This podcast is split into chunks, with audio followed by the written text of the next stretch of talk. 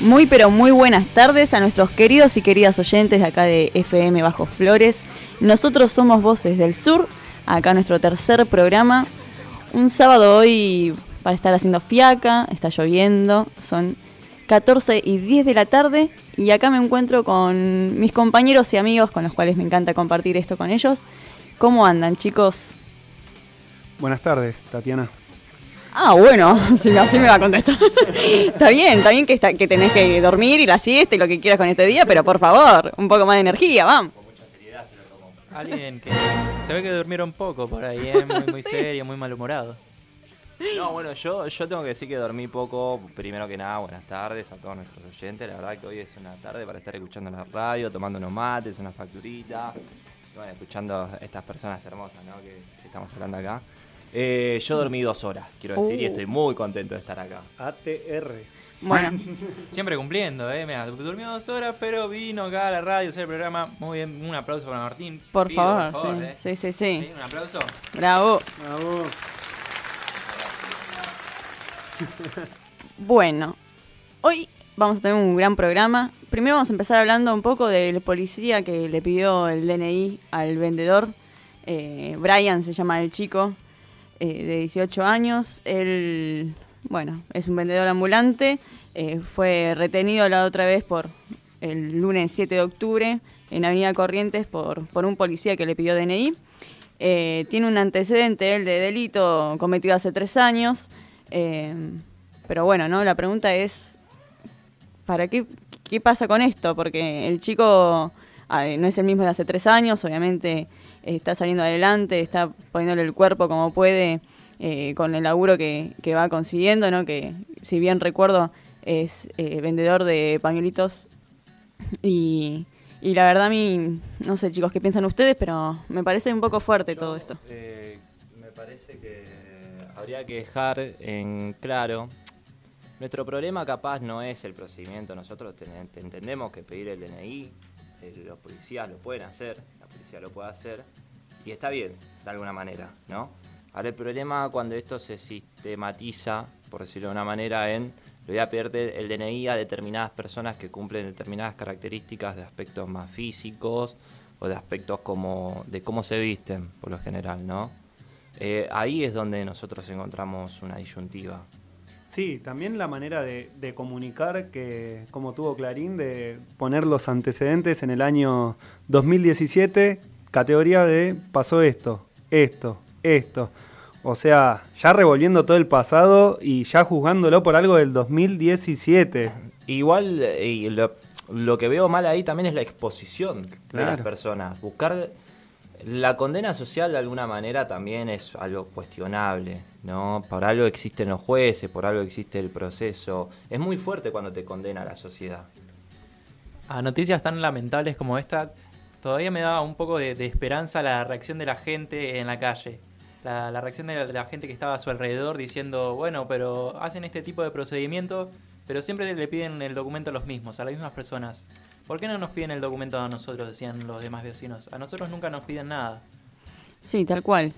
Eh, sí, también es pensar, eh, yo entiendo que, que puedan pedir documento, pero lo hacen desde una cuestión de erradicar, digamos, o que deje de haber tantos delitos. Y me parece que no es la forma, ¿no? Siempre sabemos que pasa por educación, que pasa por otro lado el cambio, más cultural, ¿no? Que estar pidiendo documentos y reteniendo gente que, que sí, como ustedes están hablando, es un pibe que, que está laburando, que no es el mismo de hace tres años y que, que le está poniendo el cuerpo. Martín. No, y además de que hubo un momento, todavía sigue, ¿no? Pero hubo hace poco una remetida casi del gobierno de la ciudad contra los vendedores ambulantes, ¿no? Siendo que cada año se van perdiendo más puestos de trabajo eh, respecto a las políticas que uno está viviendo, que ya ni hace falta en explicarlas. Se van perdiendo puestos de trabajo, la gente busca manera de conseguir la moneda para llevar el pan a la casa y estos muchachos se dedican a limitarlos incluso. O sea, no los quieren, le quitan el derecho al trabajo primero y después no quieren que ejerzan ese derecho a trabajar.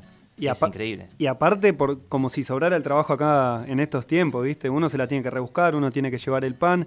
Ya lo dijo Bullrich, que el que no se hace un grupito de cumbia, de cuarteto y listo, ¿no? Qué increíble. Pero parece, parece que nos están, nos está delirando en la cara, como diríamos nosotros en el barrio. Claro, no, no, no, no, hay posibilidad de trabajo. Directamente armate un grupito de cumbia, andá, rebuscátela, como si, aparte, si el grupito de cumbia te salvara la vida. Yo conozco gente eh, que, tenía su grupo de cumbia y tenía que hacer como 10 shows para poder. Esa. como para poder. Eh, poder salir adelante. O sea, con un show no, no te la rebuscás y aparte es, del momento también, porque ponele que sonás un mes haciendo show ya tenés que mantenerte, lo dijo Pablito Lescano también en su momento, o sea, es complicado. Y lo dijo también de una manera despectiva. La palabra grupito de cumbia es una manera despectiva de decirlo. Y es también en, relación a, la ley que salió, eh, es fomentar la, discriminación hacia este, a estos grupos. Sí, tal cual, chicos. Bueno, eh, perdón que corte así, fue como que... Hay que levantar, ¿eh? Hay que levantar ¿Dónde manda capitana? Capitana. bueno, vamos a levantar un poquito con los temas que, vamos a tratar hoy. Eh, sabemos que hoy es 12 de octubre, ¿sí? Una fecha muy polémica en su forma de, nombrarla, ¿no? Para algunos es obviamente la resistencia de los pueblos originarios, de la cultura, ¿no? Eh, que esto representa, y para otros es el día que Colón descubrió América. A mí, la verdad que eso eh, me parece un poco retrograda, pero bueno, ahora lo vamos a hablar en un ratito. Después tenemos una entrevista hermosa con eh, Florencia Trimarco, que acá nos trajo su libro, su colección de poesía, así que en un ratito ella nos va a comentar bien. Vamos con nuestra primera canción, ¿sí? Sebi. Vamos a levantar bien arriba, vamos con Toxi Taxi de los Redonditos indios que debieran ser los privilegiados en América, porque fueron los primeros habitantes de estas tierras y son los depositarios de su mejor memoria, sean tratados como son tratados, los últimos de la fila, aquí casi como los negros en Sudáfrica. Pero no solamente aquí, no solamente aquí. Se les niega el derecho de tener religiones. No pueden tener más que supersticiones. No practican arte, nada más que artesanía. No hablan lenguas, solo dialectos. En el fondo no son seres humanos, son nada más que recursos humanos. Brazos baratos quizás disponibles, en los suburbios de las ciudades, a donde llegan corridos por el desamparo, para convertirse en mendigos, en putas, en delincuentes.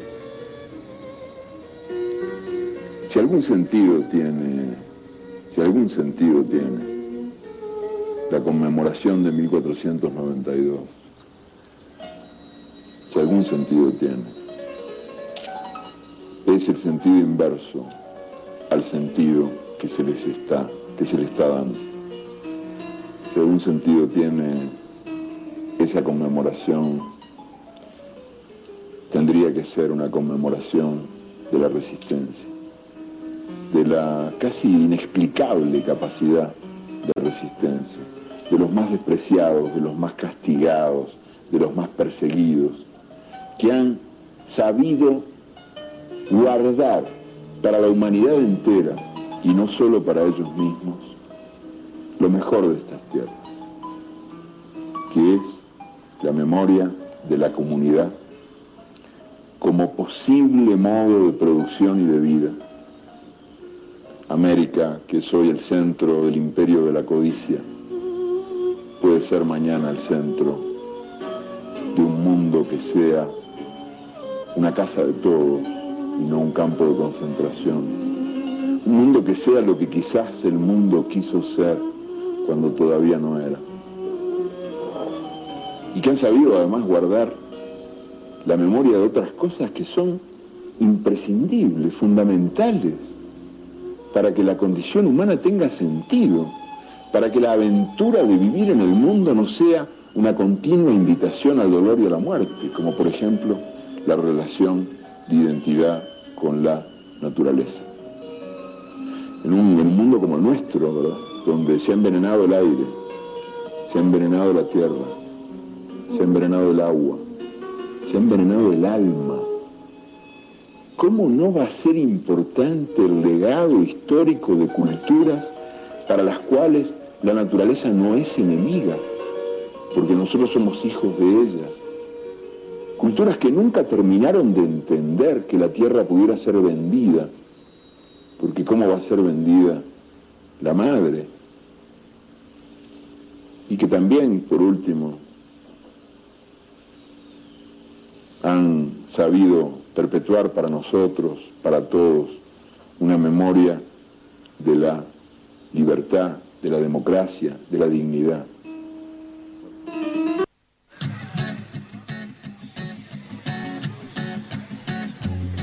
Bueno, y ahí lo escuchamos a- al grande, ¿no? Eduardo Galeano. Hoy entonces 12 de octubre, Día del Respeto a la Diversidad Cultural. Y sí, es un día de conmemoración, como ahí decía Eduardo, a la resistencia y a la lucha ¿no? de los más castigados y los más invisibilizados ¿no? por, por nuestra cul- cultura hegemónica. Isa, Eh, no, yo quería explicar y, y contar un poco por ahí a nuestros oyentes o también a nosotros, por ahí nos pasó más de chicos o incluso ahora también, eh, el mal uso de los términos, de los conceptos, y explicar un poco qué diferencia hay entre un pueblo originario, los indígenas, los aborígenes. El pueblo originario hace mención a las personas que existieron, perdón, a los pueblos que existieron y poblaron diferentes partes del mundo eh, durante antes de que de la conquista y se refiere eh, a todas las partes del mundo. Los indígenas, eh, en cambio, es antes de la colonización de, Colón, porque acuérdense que cuando Colón llegó, él creyó llegar a las Indias, por eso el término indígenas. Mientras que el término aborigen eh, se separa en dos derivaciones. La primera eh, de letras ab, que significan desde, y origen. Entonces, aborigen eh, es desde el origen. En latín significa los que vienen desde el principio, los que vienen desde el origen. Y por último, también contarles y recalcar la diferencia entre pueblo y comunidad.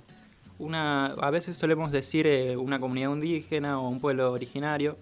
Eh, la comunidad son el conjunto de familias o grupos convivientes que se auto- autoidentifican pertenecientes a un pueblo indígena, que presentan una organización social propia y comparten un pasado cultural, histórico y territorio común. Mientras que pueblos son un conjunto de familias y comunidades indígenas identificadas con una historia común anterior al- nacimiento de la nación argentina.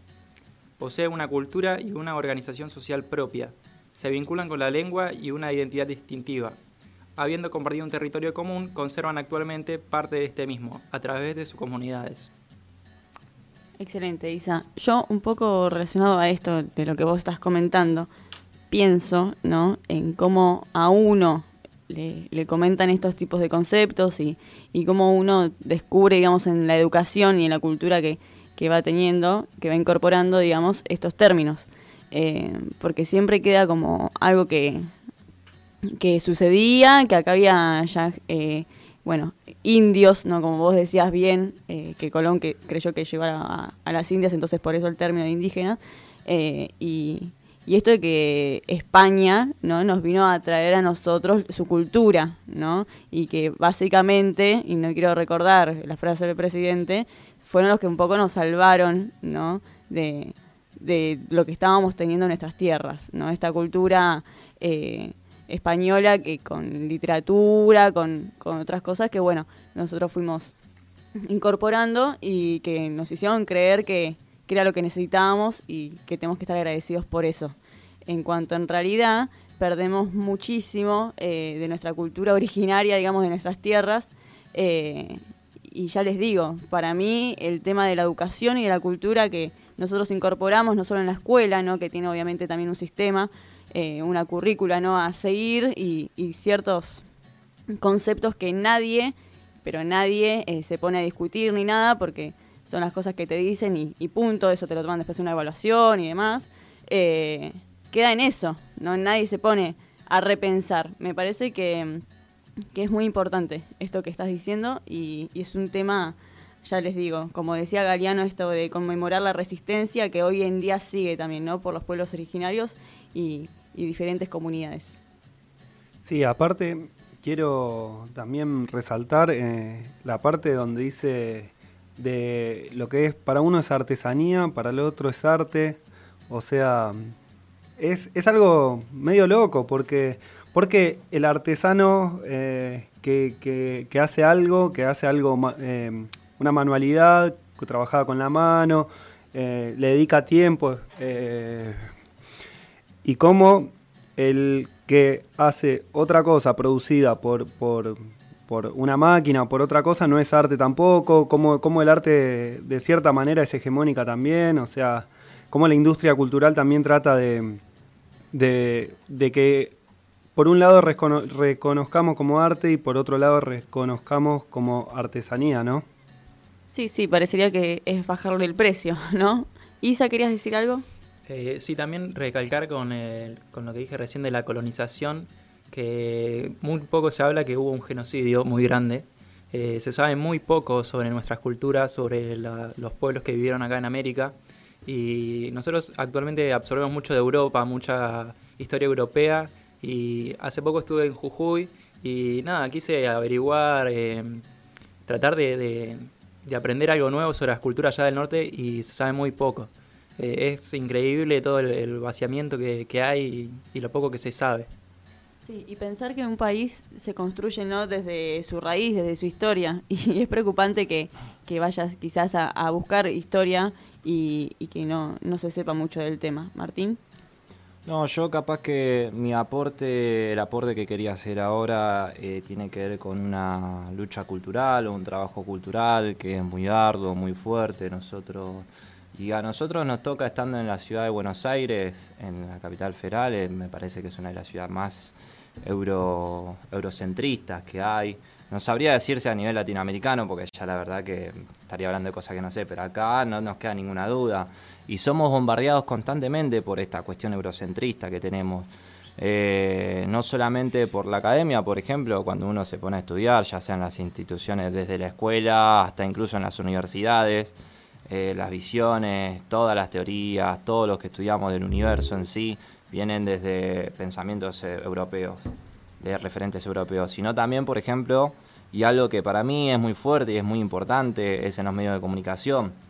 Nosotros en los medios de comunicación y en el mercado en sí vemos un bombardeo constante de lo que es la estética europea, la, la estética occidental, la estética que viene desde, desde esos principios en realidad. Y esto también, no solamente que lo profundiza, genera como un desprecio hacia aquellas personas que tienen de estirpe paisana, andina, guaraní, eh, incaica. Y, y, sin embargo somos un componente muy alto de nuestro pueblo, de nuestro pueblo argentino, nuestro pueblo plurinacional, dirían algunos también, porque de hecho nuestro pueblo está compuesto por la nación mapuche. No olvidemos que el pueblo mapuche era una nación en su momento, era un país prácticamente. Y por último, además de hacer esta crítica a los medios de comunicación, a los mercados, a las propagandas que vemos constantemente, sino también a la política, al Estado. Nosotros vemos en nuestros líderes políticos o nuestros representantes políticos eh, que son todos también, vienen de todos de una estirpe eurocentrista también. ¿no? Vemos poco, y en este caso quiero nombrar a Milagro Sala, más allá de todo lo que uno eh, pueda saber por los medios de comunicación o la opinión que tenga el oyente que esté del otro lado sobre Milagro Sala, sino qué es lo que representaba Milagro Sala simbólicamente, eh, simbológicamente en nuestra sociedad como comunicación, es justamente la persona andina, la persona bien de pueblo, la persona paisana, empoderándose, empoderándose, ejerciendo, ejerciendo esta lucha justamente de los más humildes en donde verdaderamente se discute el poder, que es en el Estado. Bueno, lo que espero en algún momento, en algún futuro, es que tengamos más representantes con estas cosas, que vengan de, de hijos de pueblos, de pueblos originarios, por ejemplo. Bueno, eh, a mí me parece que todo lo que acabas de decir, Martín, fue tan claro y tan conciso que, que comparto plenamente, me parece que todos los que estamos acá lo compartimos y, y creo que, que, lo dijiste excelente. Ojalá podamos Gracias, llegar a eso. Ojalá. Sí, sí, te lo tenía que decir eh, acá al aire porque la verdad estuvo muy buena. Eh, hablando, Martín, quisiera que me recuerdes las redes sociales. Bueno, nos pueden encontrar en Instagram y en el Facebook como Voces del Sur. Y pueden, recuerden también que pueden seguir a la radio La FM Bajo Flores, también en Instagram, Facebook y Twitter como FM Bajo Flores. Excelente. Bueno, Isa, ¿nos puedes contar qué vamos a tener en nuestro próximo bloque, por favor? Eh, bueno, en el próximo bloque vamos a tener eh, a Florencia, que vamos a estar haciendo una entrevista presentando su libro que lanzó hace poco. Y bueno, para cerrar este bloque tenemos eh, la canción Huelga de Amores de Divididos, que es del álbum La Era de la Boludez de 1993. Me encanta. Así que vamos con esa. Me quedé mirando mis zapatillas. ¿Cuántas veces te sentaste en la calle y fuiste de esos, del grupito ahí, que toma el pico y aromatiza la vereda con olor a porro? La juventud era reírte del que te mira mal, verlo pasar, lo lleva la vieja del brazo, arrastrándolo. El chico te mira con cara de susto, ves pasar tu infancia en sus ojos. Vuelvo a fijar la vista en las zapatillas. Acá la tenemos a Flor Trimarco, nuestra entrevistada del día de hoy, vecina de Bajo Flores, poeta, nació el día de la primavera, que no es un dato menor. Flor, ¿cómo estás? Muy bien, muchas gracias por invitarme al programa. Bueno, gracias a vos, gracias a vos por compartirnos eh, lo que escribís y por venir acá al programa con este día de lluvia eh, que nos acompaña en este sábado. Contanos un poquito, eh, esto que nos lees es una colección de, poemas, de poesía que vos hiciste, ¿no? Que, ¿cómo, ¿Cómo lo empezaste? Bueno, esos poemas tienen muchos años de trabajo. Em, luego los reuní, los presenté en distintas editoriales hasta que, bueno, Nicolás Correa, que es el editor de Alto Pogo, le pareció que tenían una forma para poder constituirse en un libro y empezamos a trabajarlo juntos ahí. Y yo casi que no lo podía creer porque nunca había pensado en la idea de que todo lo que escribía algún día cobrase esa forma más existencial. Eh, pero bueno, está bueno porque es una forma también que uno tiene de mostrar las cosas que hace y que eso recorra y que la gente te como un poco la evolución de lo que, de lo que lee y, también nos sirve porque bueno, em, para visibilizar voces distintas, em, nosotros, bueno, el editorial es una editorial independiente, entonces hay como eh, un circuito que está un poco más alejado de lo que son las grandes editoriales. Em, creo que está bueno en ese sentido de que haya gente joven que escriba y que cada vez seamos más para que eso crezca también, ¿no? Em, si no terminamos como leyendo siempre como gente un poco más grande que quizás eh, no termina de contar las cosas que nosotros vivimos o que experimentamos en la vida cotidiana los que somos un poco más jóvenes. ¿Y, mm, cuánto, en, lo que, en lo que leíste recién, cuánto, cuánto barrio tiraste ahí? ¿Cuánto, cuando uno se, lleva se llega a imaginar todo, todo lo que vas contando? Eh, ¿cómo, ¿Cómo haces para, para tratar de, generar esas emociones en base a, estas letras, a, esta, a este poema?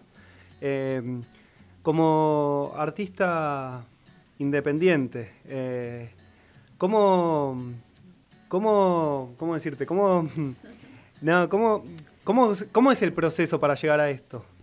El proceso es largo porque uno, digamos, trabaja, tenés una idea, esa idea, o al menos para mí, ¿no? Como a veces lo que uno quiere escribir está, digamos, en un principio hay una intención y luego eh, uno comienza a escribirlo, ¿no? Al, principio solamente como una idea, un pensamiento.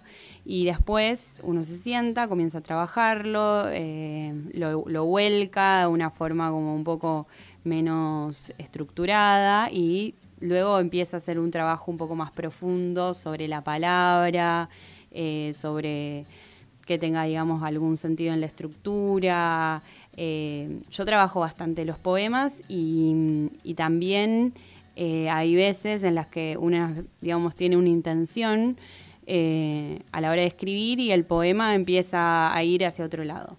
Entonces, cuando el poema a veces empieza a hacer eso es porque el poema quiere decir otra cosa y uno tiene que escuchar, al, digamos, eso, eso que, que está queriendo emerger y que no tiene que ver con mi intención. Entonces cuando empiezo a sentir que va para ahí, eh, que está yendo hacia un buen camino, digamos, y, y, dejo un poco que, fluya eso, y bueno, y luego sí, lo, lo, trabajo, lo corrijo, digo, no, no es gratuito y, no es que, digo, cada palabra que pongo en un poema la pienso mucho y, digo, y cuando una vez que siento que el poema ya está, ya está para siempre, digo, no, no le cambiaría nada. Eh, luego hay otros artistas distintos, o sea, lo sé porque me pasa un montón de hablar con colegas y están cinco veces cambiándole una coma, pero bueno, son las formas de trabajar que cada uno tiene, o sea, yo prefiero como pensar un montón antes y una vez que está, digamos, consolidada, que es esa palabra y no otra, para mí ya está, es como la, pensé mucho, mucho, soy una persona de pensar mucho las cosas. Y a mí lo que me, me gusta saber es eh, si tenés algún ritual o algún lugar donde vos te sentás a escribir, o si es con música, sin música, si tenés como tu ambiente, digamos, de escritura, porque es importante también. Hay gente que quizás eh, está viajando en colectivo y se le ocurre algo o puede expresar algo y lo escribe en un anotador que lleva, eh, pero también me parece que, que, hay espacios ¿no? que uno tiene y no sé vos.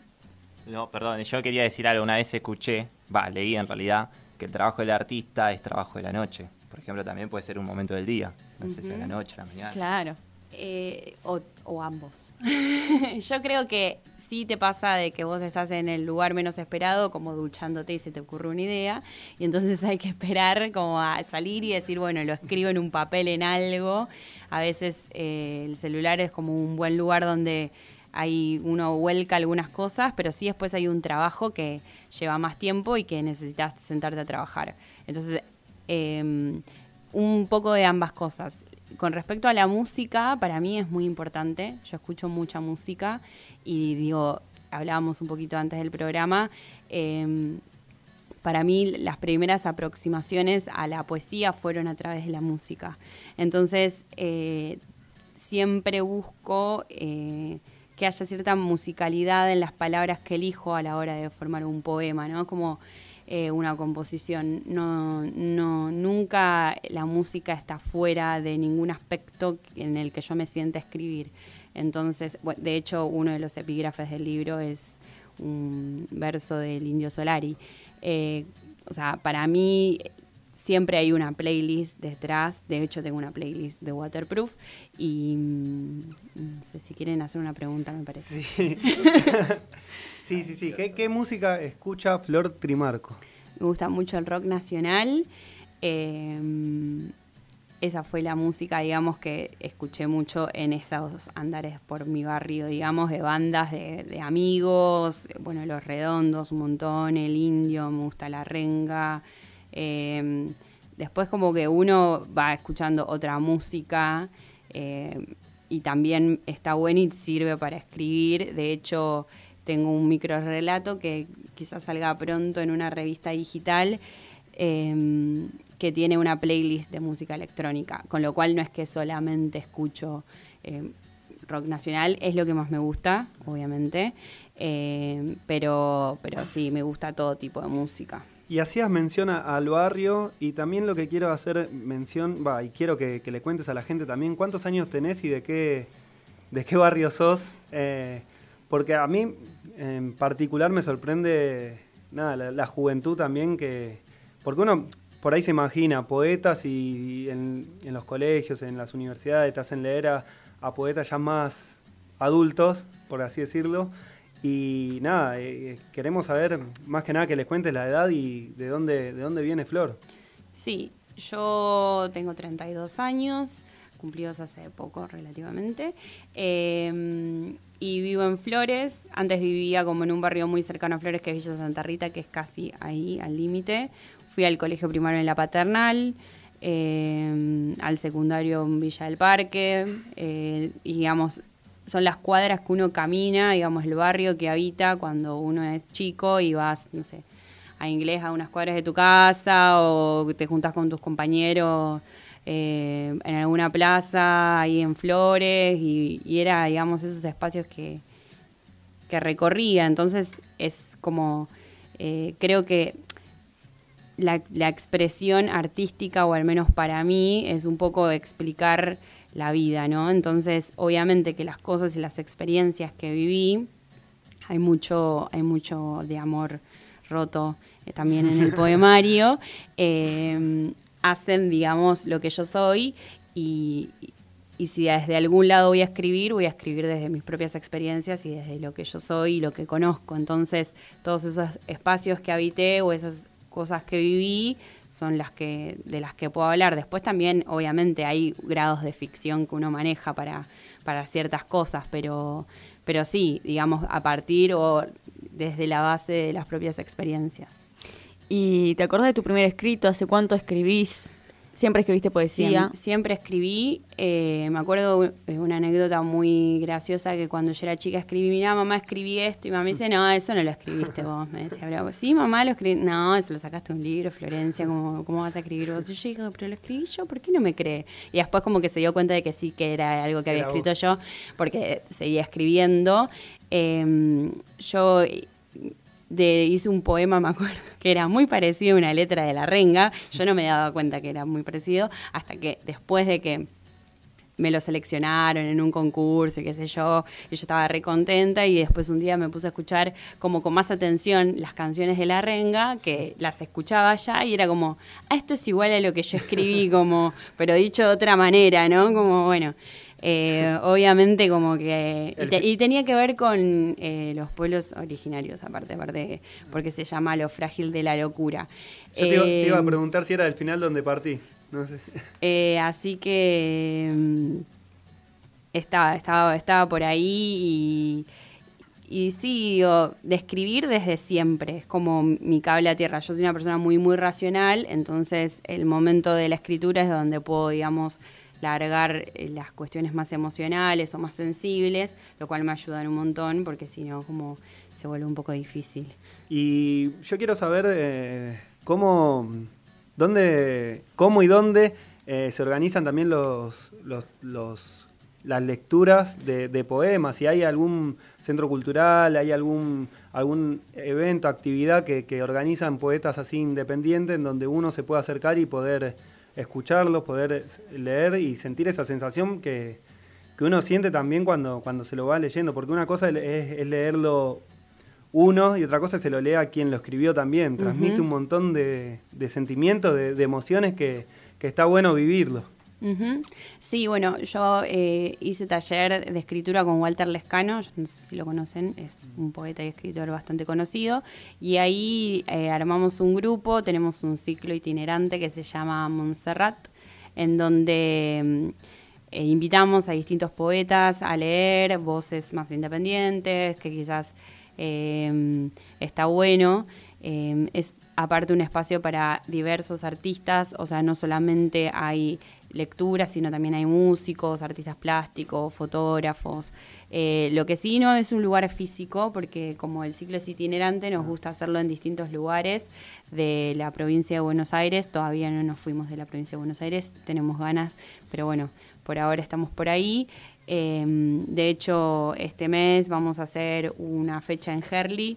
eh, y bueno, eh, eso es. Después hay un montón de otros ciclos que te puedo también no- nombrar que están muy buenos. Eh, a ver si se me ocurre. Ciclo Golos, eh, bueno, el ciclo Alejandría, eh, Siga el Conejo Blanco. Hay distintos grupos también que que organizan ciclos de lecturas, que están muy buenos, el Rayo Verde, que son alumnos de, de Osvaldo Bossi, un poeta muy conocido también.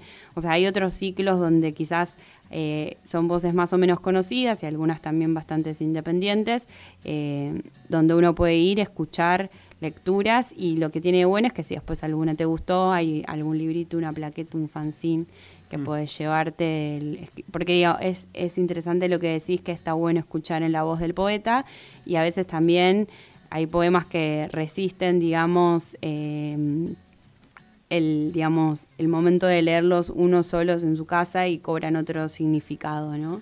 ¿Y cuál es el, el- el- el más cercano, o sea, el, la próximo, el próximo ciclo? Y, y dónde uno puede ver, eh, eh, donde se van haciendo. ¿Hay alguna red Sí, social, algo donde sí. uno puede...?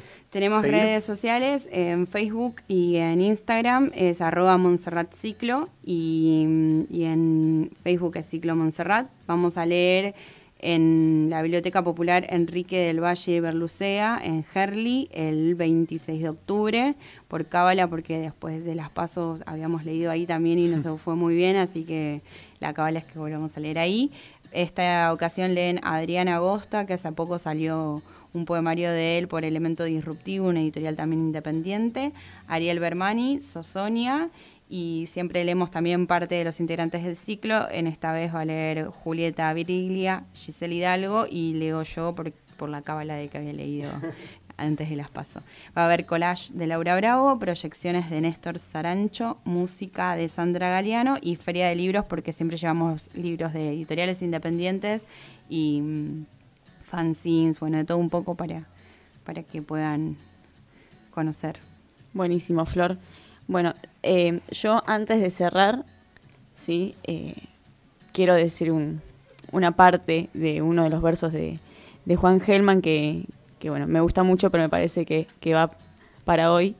Eh, y después Flor nos va a leer un- una poesía más de las que tiene ahí en su libro. En este mundo cada vez más, más dividido, atomizado y gris, mercantil y consumista, la belleza es un escándalo, la poesía es un escándalo. Juan Gelman.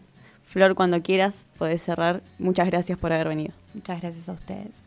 Dice que no se corre. Me pregunto cuándo, si vamos a estar solos o rodeados de personas, si en este tubito ya lo vamos a probar, si se arrebatarán todas las gotas en el lagrimal, si serán palabras tuyas o una situación donde me revuelvan las entrañas, toquen mis sombras y todas juntas corran hasta el vértice donde corroe el delineador, empiecen a deslizarse, gordas van a teñir negras mis mejillas nublando el cielo, este que también podía haber llenado con lluvia nuestras risas waterproof.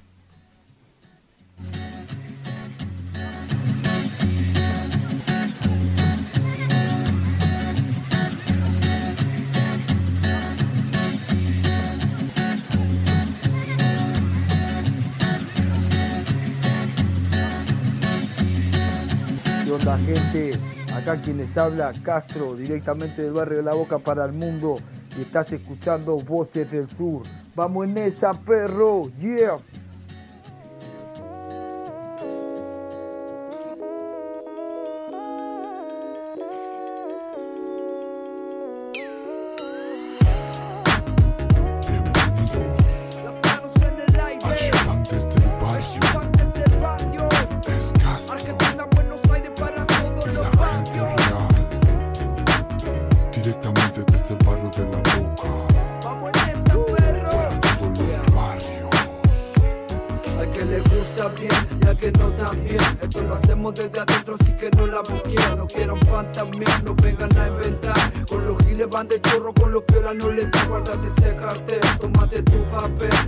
Apaga la radio, papi, a mí no me alquilé. Yo ya conozco bien esa clase de loro. Que odian a los negros, corren con el fondo. A veces en el camino uno aprende de todo. Un par se corrieron, me dejaron re solo. Re bien por ellos, por mí, por los negocios. A veces le dan la mano y te toman el codo. Directamente riesgo desde el barrio, desde el barrio, desde el barrio. Castro para todos los barrios, todos los barrios. Yeah, yeah.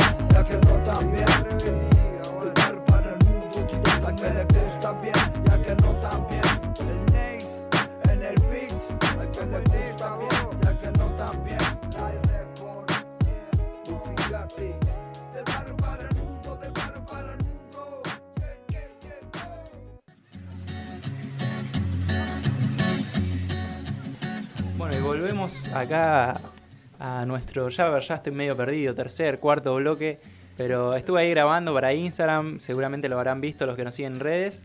eh, y bueno, me perdí de, hacer una reflexión, una pregunta a Flor, que ya se fue, pero yo quería eh, explicar un poquito eh, la relación que hay entre un libro, o para mí por, por lo menos, la relación que hay entre un libro y un programa de radio, que tienen bastantes similitudes, bastante que, bastante que ver, porque los dos te dan a, la imaginación, Más que nada la- las radios como, como era antes, ¿no? Ahora está muy de moda esto de, de- que se vean. Yo soy más de, más de lo antiguo, más de lo que es solo escuchar.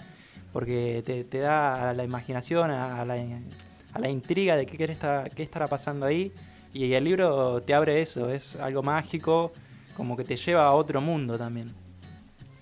Bueno, muy buena esa reflexión, Isa, eh, para cerrar el programa en este sábado lluvioso, ¿no? De fiaca.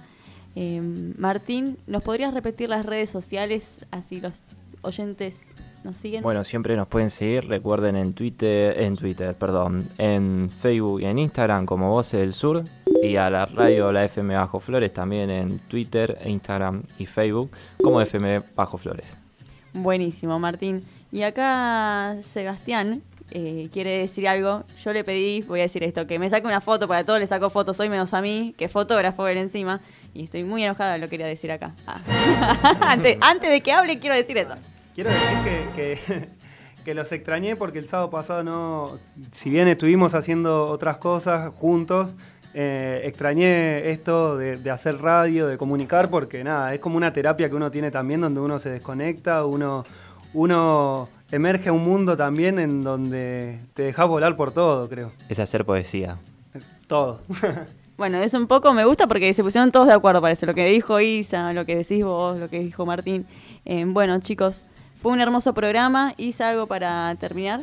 No, yo espero que se repita lo de hoy, que acá tuvimos facturas, mates, por primera vez recién. Al, chicos, el tercer programa llegó la factura y el mate. ¿eh? Espero que por lo menos se repita para la próxima. Va a tener que venir Flor más seguido, me parece. Se va a repetir, se va a repetir. No, y lo importante es seguir comunicándonos. ¿eh? Siempre es importante comunicar lo que queremos decir, si no es con palabras, eh, sea escribiendo, sea con música, de cualquier manera. No dejen el arte, chicos. Así es, y nosotros estamos en este proyecto de comunicación popular, eh, que bueno, obviamente estamos muy felices de compartirlo, estoy muy contenta de este grupo, así que bueno, para terminar, eh, Sebi, ¿qué vamos a escuchar? Vamos a escuchar a un amigo, se llama Malajunta, con el tema nuevo Bla Bla. Cuando quieras.